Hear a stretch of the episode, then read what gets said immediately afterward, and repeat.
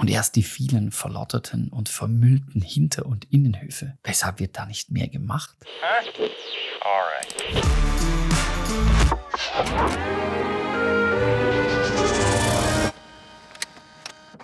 Juni 2023.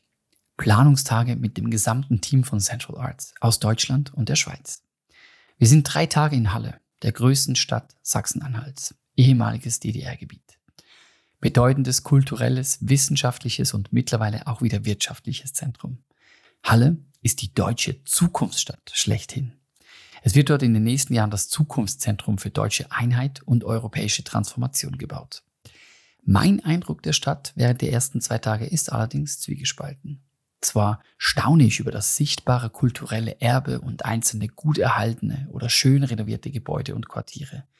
Gleichzeitig ertappe ich mich immer wieder, wie ich mit einer Mischung aus Unverständnis, Ohnmacht und Mitleid auf die marode Bausubstanz blicke, die sich mir präsentiert.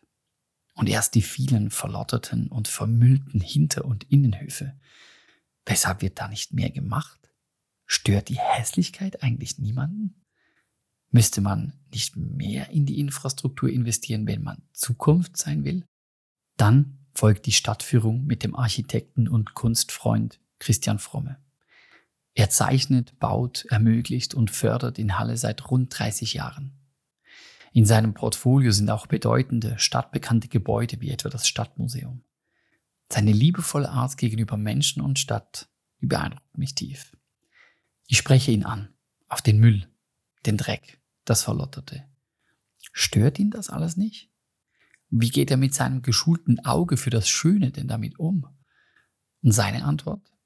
Hm, da hat's doch immerhin noch Raum für Entfaltung.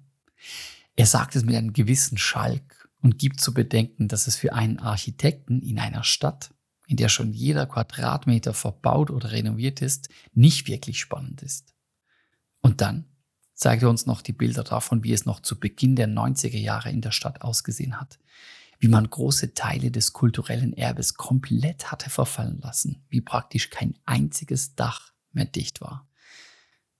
Ich werde ganz klein, verstumme und staune einfach nur noch. Schon krass, was in diesen gut 30 Jahren bereits alles erreicht wurde. Aus Mitleid wird Respekt, aus Ohnmacht wird Glaube. Nun rieche auch ich die Zukunft wieder.